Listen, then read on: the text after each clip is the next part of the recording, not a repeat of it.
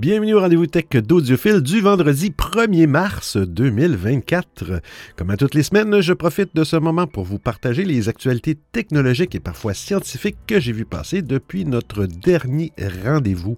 J'espère que vous avez eu une belle semaine. 1er mars, ça me fait penser. Hier, c'était le 29 février. Il y a des discussions ici, en tout cas des gens qui se posent la question, bon, euh, les salariés qui sont payés, euh, qui ont un salaire annuel, sont payés à l'année. Est-ce qu'ils devraient être compensés pour la fameuse, journée du 29 février qui arrive seulement dans les années bissextiles? Hein? Quel débat euh, puéril, selon moi. Mais bon, hein? qui suis-je? Qui suis-je pour juger de, de cet enjeu majeur de notre société? Allez, on commence ça tout de suite avec la première actualité. Bon épisode!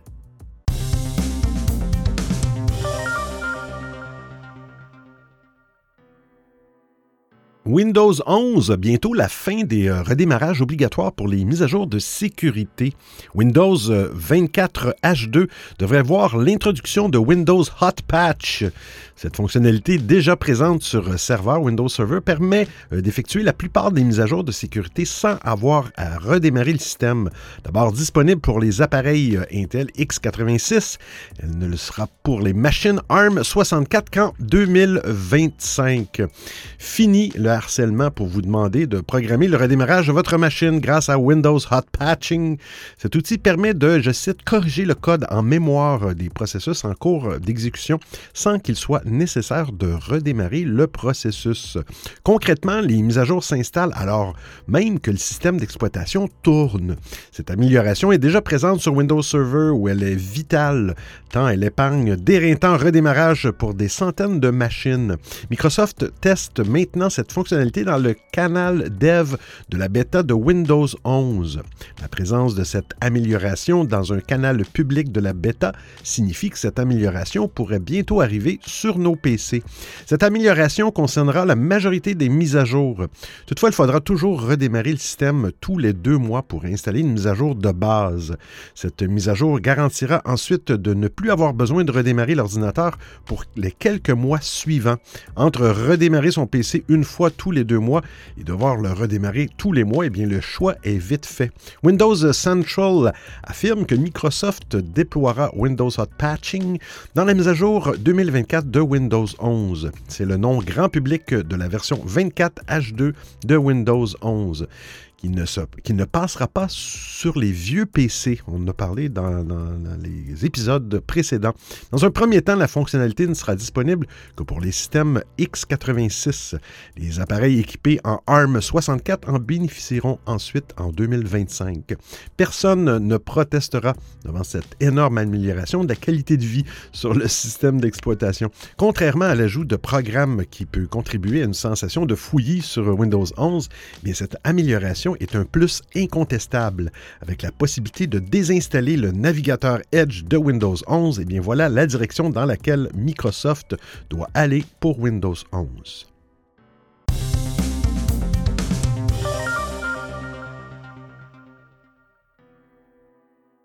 Microsoft va intégrer une gomme magique dans son appli photo.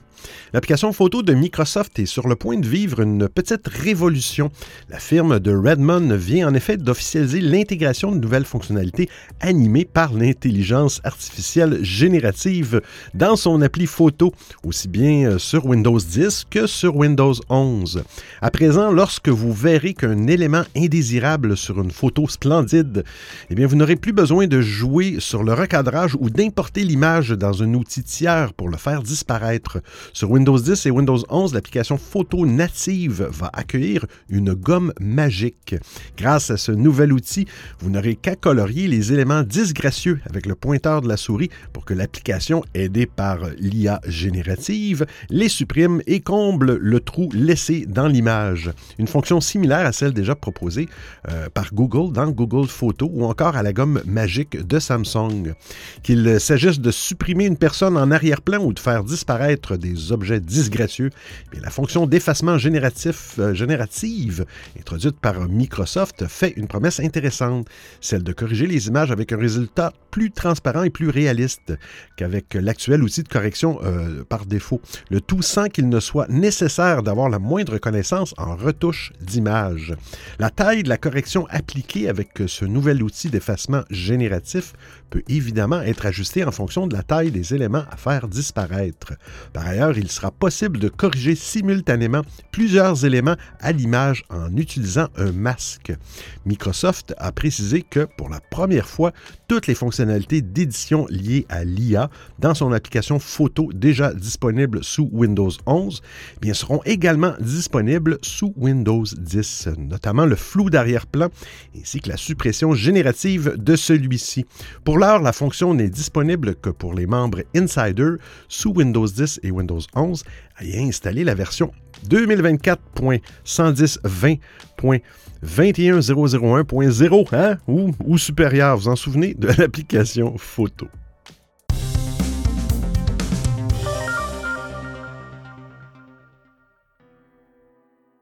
L'iPhone 15 souffre de problèmes de connexion Bluetooth depuis sa sortie. Depuis le lancement de l'iPhone 15, les utilisateurs se plaignent de perturbations sur leur connexion Bluetooth.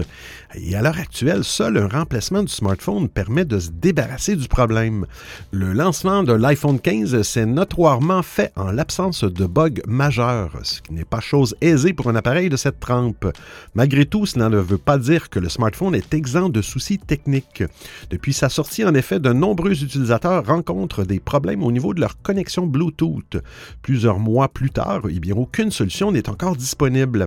Sur les forums de Mac Rumors, l'un d'entre eux résume bien la situation. Et je cite Depuis iOS 17, je suis régulièrement déconnecté de ma voiture lors des appels Bluetooth.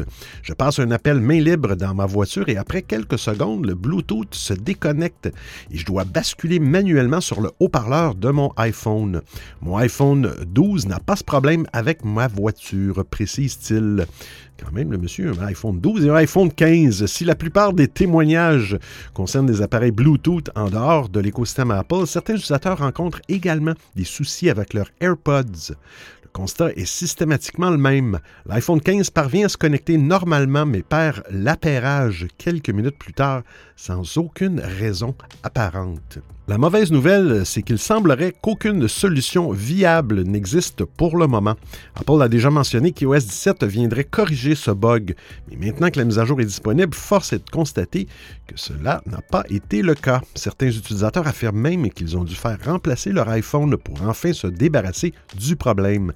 Ni un démarrage, ni une réinitialisation aux paramètres d'usine n'ont suffi à corriger le bug. On espère donc qu'il ne s'agit pas d'un problème matériel et qu'Apple finira enfin par éradiquer le souci dans une prochaine mise à jour.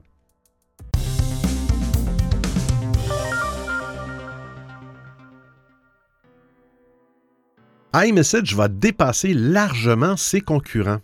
iOS 17.4 sera la mise à jour de tous les changements.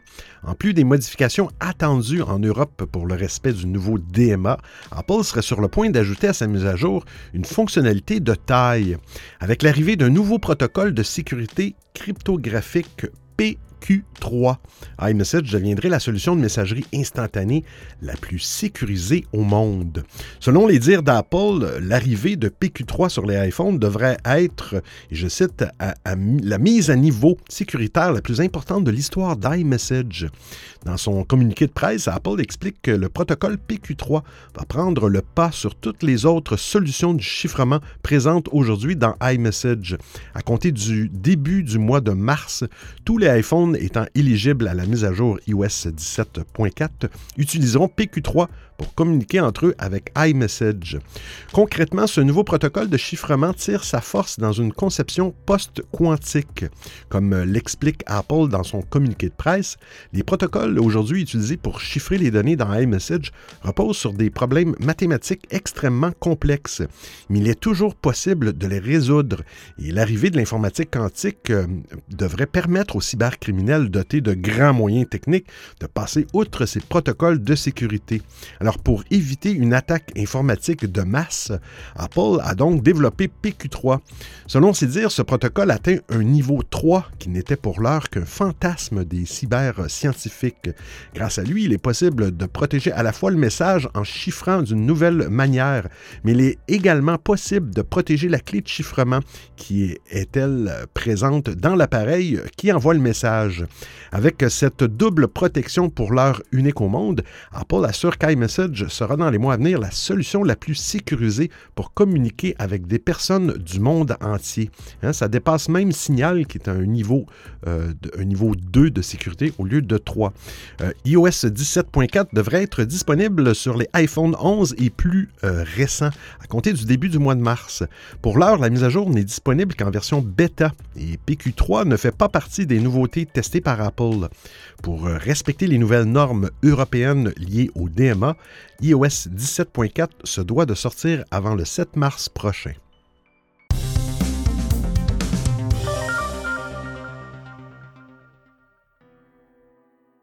L'Apple Car, eh bien, Apple met fin au projet. Hein? Selon les informations du journaliste de l'agence Bloomberg, Mark Gurman, cette annonce n'aurait rien d'une rumeur et c'est Jeff Williams, le COO d'Apple, qui aurait fait cette annonce en personne aux quelques 2000 employés travaillant de près ou de loin sur le projet. L'Apple Car est donc de l'histoire ancienne pour Apple. La marque à la pomme a pourtant beaucoup investi dans le développement de cette voiture au point d'y consacrer plusieurs milliards de dollars. Mais malgré un projet bien ancré en interne et des centaines de brevets déposés auprès des autorités américaines, eh l'Apple Car ne verrait donc pas le jour. Dans sa newsletter, Gurman explique que, de récents retournements de situation ont conduit Apple à prendre cette décision radicale. D'après les bruits de couloirs de l'Apple Park, eh bien, le manque d'attrait pour ce projet par les têtes pensantes de la marque, à commencer par Tim Cook, aurait été fatal. Né en 2014, le projet Titan, Titan, était un sujet récurrent ces dernières années dans les rumeurs autour euh, d'Apple et chaque publication de brevet était analysée et surveillée de près. Les investisseurs attendaient beaucoup de l'Apple Car. Avec un tel produit, la valorisation boursière de la marque à la pomme aurait pu atteindre de nouveaux sommets. Eh bien, la fin euh, du projet de l'Apple Car peut se lire comme un aveu d'échec pour Apple, surtout quand ses concurrents principaux, à commencer par Xiaomi, ont déjà, ont déjà présenté une voiture électrique. Samsung et Google sont également en train de travailler sur leur premier modèle. Il devrait être construit d'ici à quelques années. Mais Apple aurait pu être guidé par une autre stratégie le développement de ses nombreux projets. En effet, les 2000 personnes qui travaillent sur l'Apple Car depuis des années ne vont pas être remerciées par Apple. La pomme va plutôt les réaffecter dans d'autres services et, quelle surprise, notamment ceux liés à l'intelligence artificielle générative. Apple fait donc dans ce domaine de recherche sa priorité numéro un. Et là encore, les dernières rumeurs ne sont pas très flatteuses concernant les avancées d'Apple. En mettant les bouchées doubles sur l'intelligence artificielle, eh Apple espère combler son retard avec les géants du secteur comme OpenAI.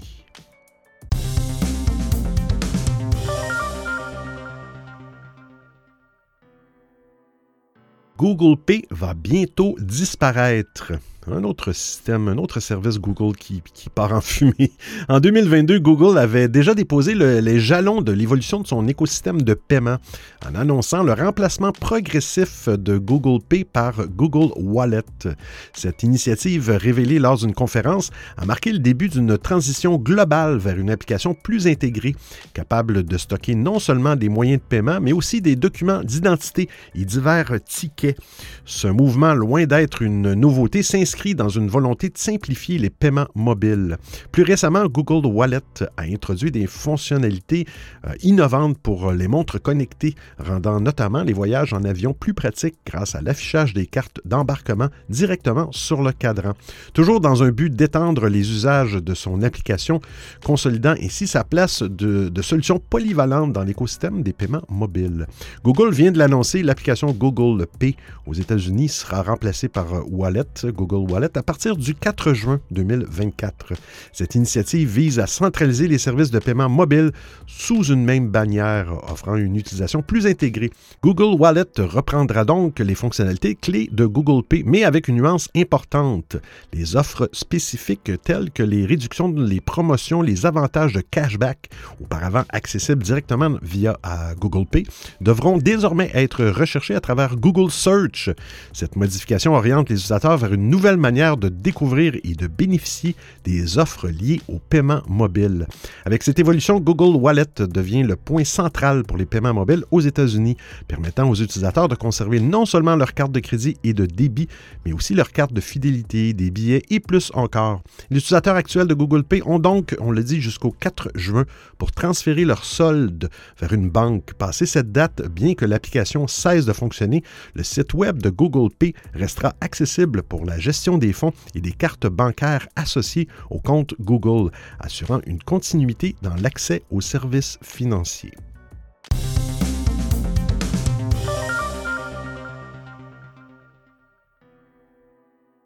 Meta, les vraies lunettes AR seraient dévoilées en 2024.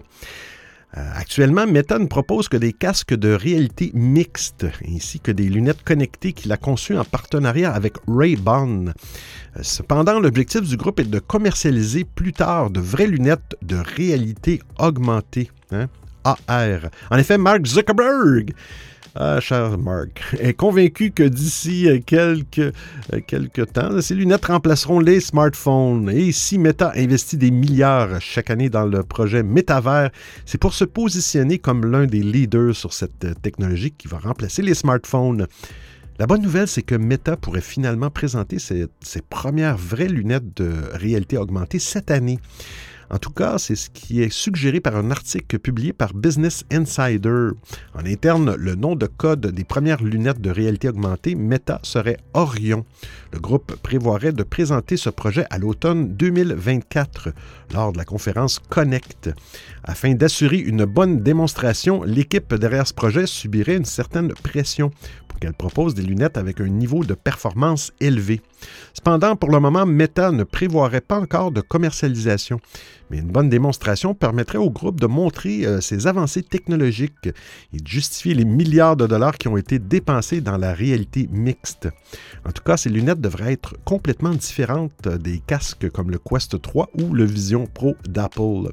Bien entendu, pour le moment, ces informations sont à considérer avec prudence, puisqu'elles ne proviennent pas d'une source officielle. Mais en tout cas, la prochaine conférence de Meta est un événement très attendu. Ce sera en effet la première conférence Connect du groupe après la présentation du, casque, Vision Pro d'Apple.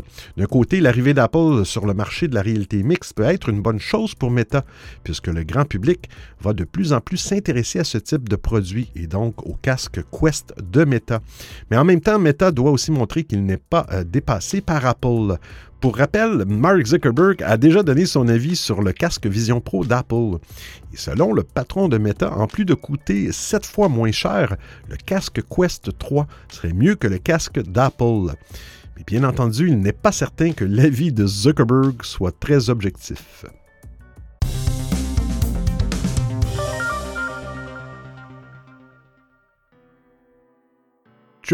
Publiez vos contenus simultanément dans Facebook comme, comme sur Instagram, comme c'est le cas.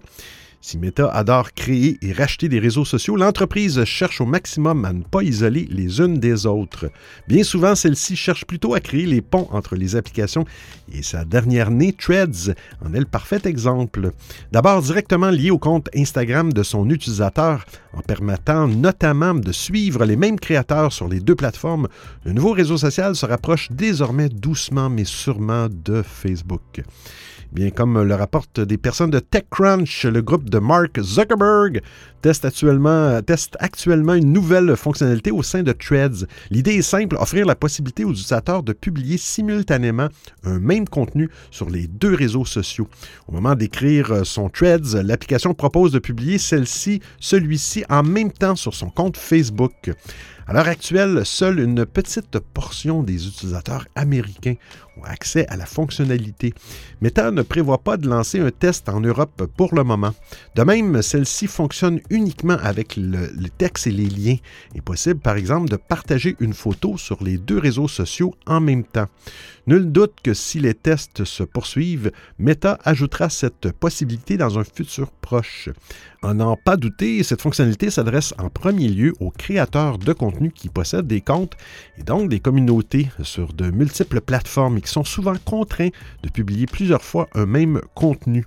En outre, cette option est parfaitement similaire à celle que l'on retrouve sur Instagram depuis 2021, qui permet de publier une stories simultanément sur Facebook. Vous écoutez le rendez-vous tech d'Audiophile. X.com, vous allez pouvoir lancer des appels audio et vidéo sans mettre la main à la et oui, les abonnés payants de X.com ont accès depuis l'année dernière à une nouvelle fonctionnalité qui leur permet de passer des appels audio et vidéo. Une option intéressante, mais seulement si elle offre la possibilité de joindre le plus de monde possible et donc une majorité d'utilisateurs non payants. C'est ce que semble s'être dite la direction de la plateforme qui déploie un changement majeur à ce niveau. Bientôt, n'importe quelle personne inscrite euh, sur X.com, anciennement Twitter, sera en possibilité d'appeler un autre utilisateur. C'est ce que vient d'annoncer dans un post, une publication sur la plateforme l'ingénieur de X.com, Enrique Barragan. Un message qui a ensuite été repris par la patronne du lieu, Linda Iacarino. Cette possibilité va être petit à petit déployée pour l'ensemble des utilisateurs. Ceux qui y auront accès devront d'abord envoyer au moins un message au compte d'un utilisateur avant de pouvoir l'appeler. Il sera par ailleurs possible de sélectionner les personnes qui pourront vous appeler parmi les quatre catégories suivantes. Tout le monde, les comptes vérifiés, les personnes suivies et les personnes inscrites dans vos contacts. Pour effectuer son annonce, Enrique Barragan a cité un message d'Elon Musk en date du 31 janvier dernier, dans lequel le milliardaire annonçait déjà cette nouveauté. Je cite Dès que nous aurons la certitude qu'il est robuste, l'appel audio et vidéo sera déployé à grande échelle pour les utilisateurs de X. De manière plus globale, cette initiative s'inscrit dans la volonté de l'homme le plus riche du monde de faire de sa plateforme un réseau universel pouvant offrir presque tous les services disponibles sur un téléphone intelligent. Car après les appels, l'autre grand chantier du propriétaire de Tesla pour son réseau social est d'y développer des services financiers. À quoi pourra donc ressembler X à l'horizon 2030?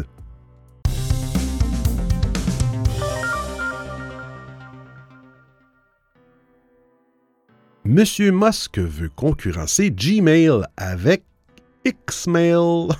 Lorsqu'on pense à Google, on pense immédiatement à son moteur euh, de recherche.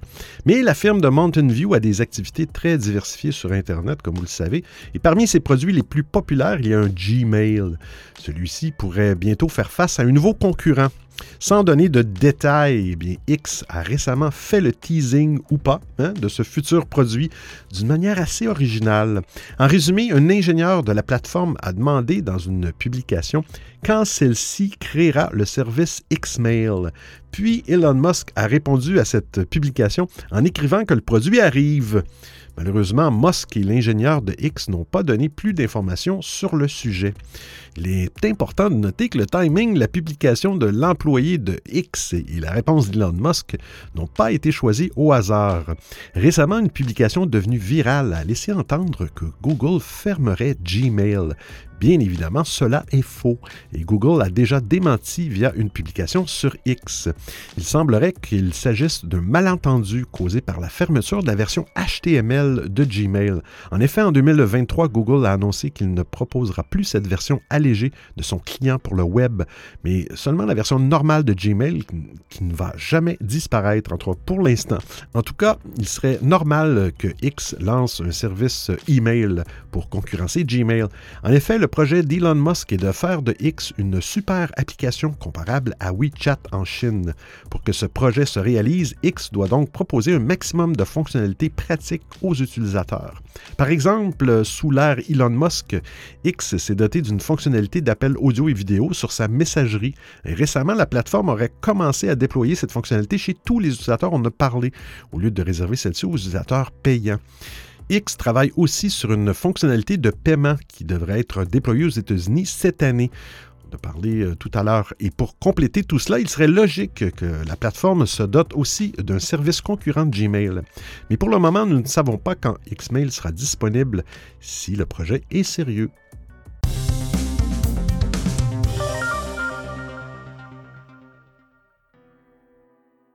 Blue Sky se fédéralise. C'était une promesse, c'est désormais une réalité. Blue Sky, le Twitter alternatif, ouvre désormais plus largement son réseau. Dans un communiqué de presse publié le 22 février, l'entreprise annonce que tous ses utilisateurs et utilisatrices pourront désormais héberger eux-mêmes leurs données. Manière de préserver la vie privée et d'assurer une plus grande résilience à la plateforme. Concrètement, qu'est-ce qui change? Eh bien, désormais, celles et ceux qui voudront s'inscrire sur Blue Sky pourront choisir de le faire sur le serveur central bsky.social ou sur un serveur fédéré c'est-à-dire un serveur géré par une entreprise, une association ou même un particulier. Ce serveur pourra se connecter à toutes les autres machines du réseau pour fournir une expérience unifiée, mais hébergera vos données selon vos propres règles, plutôt que de confier toutes vos données à Blue Sky. Vous pourrez choisir de les enregistrer ailleurs, en somme. Cette ouverture de réseau le rapproche un peu plus de son concurrent Mastodon, qui, lui aussi, fonctionne sur une architecture décentralisée. En revanche, pas question d'interconnecter Mastodon et Blue Sky. Les deux réseaux utilisent un protocole de communication différent. Ils ne pourront pas se parler l'un l'autre. Pas question non plus de se faire accuser de complexifier l'expérience comme cela a pu être le cas pour Mastodon. Ici, il parle de changement de serveur, j'imagine. Blue Sky l'écrit noir sur blanc, cette évolution euh, ne changera rien pour vous et l'expérience euh, sera, à vrai dire, je tellement similaire que vous devrez peut-être vous y reprendre à deux fois pour vous assurer que vous vous êtes euh, connecté sur le bon serveur, promet l'entreprise. Contrairement à l'Activity Pub employé par Mastodon et par Threads, le protocole AT Proto qu'utilise Blue Sky soude moins le profil de l'utilisateur à un serveur particulier particulier euh, ainsi, s'il est plus facile de sauter d'un serveur à l'autre et de voir les messages émanant de toutes les personnes inscrites sur le réseau plutôt que seulement ceux du serveur sur lequel on est inscrit. Je cite, changer d'hébergeur devrait être comme changer d'opérateur. Vous devriez pouvoir conserver votre identité et vos données, résume Blue Sky. L'entreprise explique que sa démarche en arguant que les réseaux sociaux devraient être, et je cite, un bien public appartenant conjointement aux utilisateurs et aux entreprises qui les animent. Le web social devrait être aussi résilient que le web lui-même.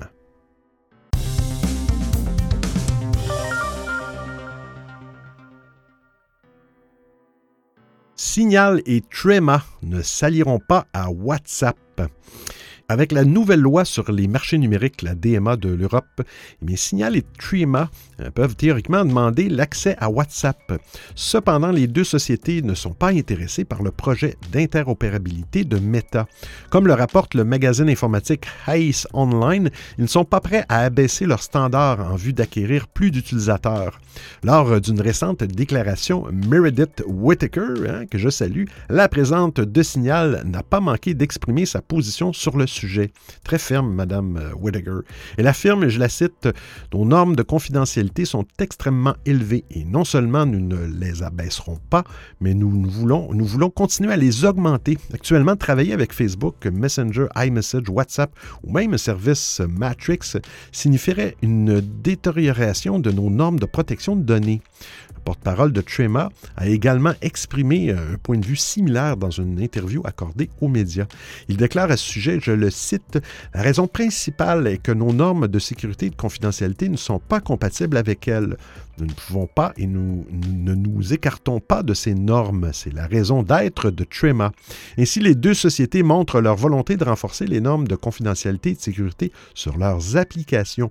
Pour le moment, une potentielle expansion du nombre d'utilisateurs grâce à l'interopérabilité de WhatsApp n'est donc pas à l'ordre du jour. Bien, Signal et Trema utilisent les mêmes protocoles que WhatsApp. Il convient de préciser que l'application de Meta a quelques défauts. En guise d'illustration, elle n'offre pas de protection de confidentialité avancée pour les métadonnées. Bien que ces derniers ne contiennent pas le contenu des messages, elles restent précieuses et potentiellement sensibles. Pour cause, elles indiquent qui communique avec qui et à quel moment. De plus, Signal et Trema précisent que WhatsApp est une source fermée. À ce titre, elles ne savent pas ce qui pourrait advenir des données de leurs utilisateurs une fois qu'elles seraient entre les mains de Meta. Par ailleurs, il faut préciser que les applications de messagerie doivent signer un contrat avec WhatsApp et accepter euh, d'utiliser la même norme de cryptage de bout en bout. On ne sait pas non plus si la société de Mark Zuckerberg ouvrira son service à des concurrents du monde entier ou s'il le limitera seulement à l'Union européenne.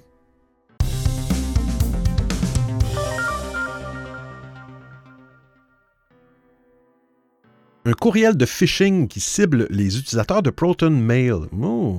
Cibler les utilisateurs des services de messagerie, bien c'est commun. Hein. Lancer une campagne de phishing sur une messagerie chiffrée, c'est déjà moins ordinaire. Damien Bancal, fondateur de Zataz, un site spécialisé dans la veille en matière de cybersécurité, a signalé le 21 février sur X un nouveau courriel d'hameçonnage visant les membres de Proton Mail. Ce service réputé pour le degré de sécurité qu'il déploie pour augmenter la confidentialité de sa clientèle a justement les faveurs des personnes qui souhaitent bénéficier d'un haut niveau de protection, journalistes, experts en cybersécurité, scientifiques, avocats, etc. Selon Damien Bancal, ce courriel courriel frauduleux a déjà été transmis à trois adresses électroniques Proton. Le message indique qu'une mise à jour de sécurité est nécessaire après une connexion douteuse à l'agenda personnel. Vous allez voir, les captures d'écran, c'est assez euh, incroyable. Un lien renvoie vers un site clone qui reproduit à la perfection la page de connexion de Proton Mail. Les pirates ont bien préparé leur piège. Une fois que la victime aura entré ses identifiants, elle sera envoyée vers le site officiel de la messagerie. La fausse page existe existe depuis 2020 et a récemment eu droit à une mise à jour en janvier 2024, probablement pour relancer la campagne de phishing. Ce type de piège sert d'abord à récupérer des identifiants et mots de passe qui seront utilisés pour une future attaque ou soit vendus avec des milliers d'autres adresses dans un lot sur un forum de pirates informatiques. Les recommandations pour améliorer sa cyber-hygiène restent les mêmes. Vérifiez l'adresse email du destinataire, regardez attentivement l'URL du site que vous consultez et ne cliquez pas en cas de doute. Il est également utile de savoir reconnaître des tentatives de phishing. Vous pourrez voir l'article pour voir des exemples d'attaques sophistiquées que vous pourriez subir.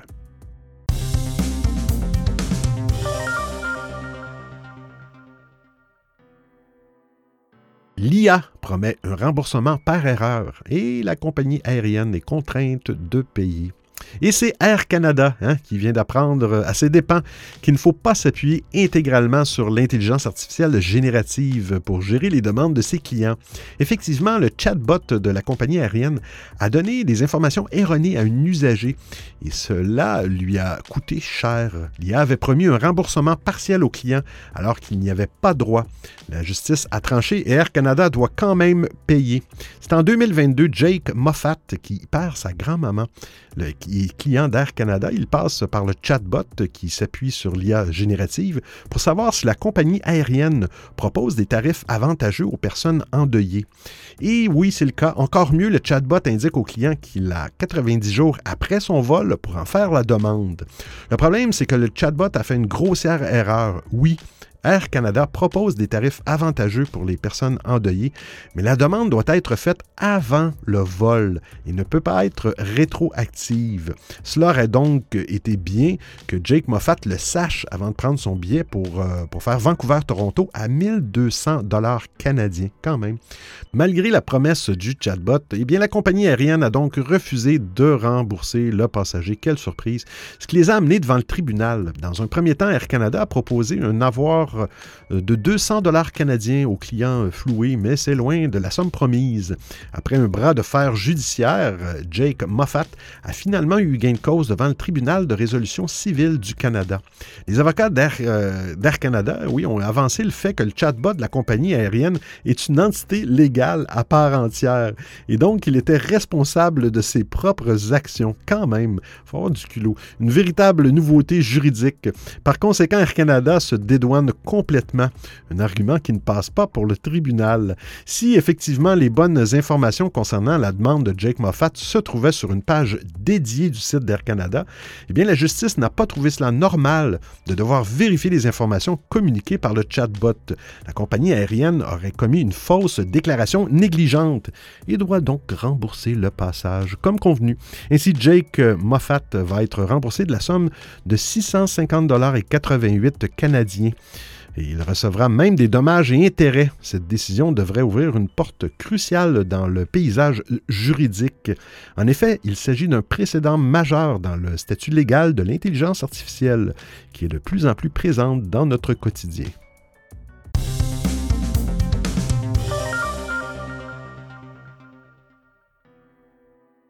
Un adolescent de 13 ans a créé un rayon de la mort d'Archimède. Il y a 2000 ans, durant l'Antiquité, le scientifique grec Archimède aurait eu l'idée d'utiliser euh, plusieurs miroirs afin de détruire la flotte romaine ennemie s'avançant vers Syracuse. Une destruction par rayonnement, d'où l'appellation de rayon de la mort. En pointant un miroir vers le soleil, puis en faisant rebondir la lumière de miroir en miroir vers une seule cible, le point visé euh, serait chauffé intensément. Qui dit chaleur accrue dit surchauffe et donc embrasement. Les navires romains menés par le général Marcus Claudius Marcellus seraient ainsi tombés en cendres. Bien plusieurs inventeurs dans l'histoire ont essayé de reproduire le principe sans grand succès, depuis Descartes au 17e siècle qui a estimé que ce n'était pas possible dans cette configuration. Le scepticisme reste assez majoritaire sur la véracité de cet événement. Mais voilà que le jeune Brendan Stenner en a reproduit une version miniature. Euh, il s'agit simplement d'une version plus petite, aussi proche que possible de la réalité confie-t-il à euh, Business Insider qui relate ce projet scolaire hors du commun.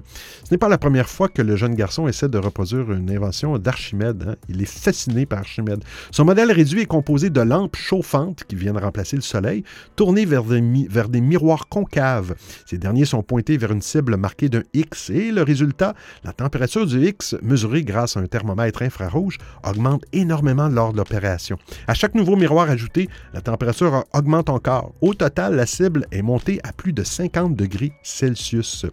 Et le jeune dit, si l'on augmentait l'échelle et que l'on disposait d'une source de chaleur suffisamment puissante, ce serait tout à fait possible d'y mettre le feu, hein, estime le jeune garçon. Cela ne prouve pas la véracité du laser d'Archimède. Contrairement à ce modèle réduit, détruire des bateaux à longue distance en mouvement et situés en mer est un défi euh, bien plus grand. Quoi qu'il en soit, le projet scolaire de Stenner a attiré l'attention au point qu'il a remporté un prix scientifique livré par le London Public Library. Alors j'espère que vous appréciez le format et le contenu de l'émission. Si vous avez des suggestions d'actualité, des commentaires, vous voulez m'envoyer un message audio ou simplement me payer un café, eh bien c'est très simple. Vous trouverez tous les liens sur linktr.ee baroblique audiophile. Il y a même une section nommée Docu, le rendez-vous tech d'audiophile intégral avec l'ensemble des références web ou liens URL.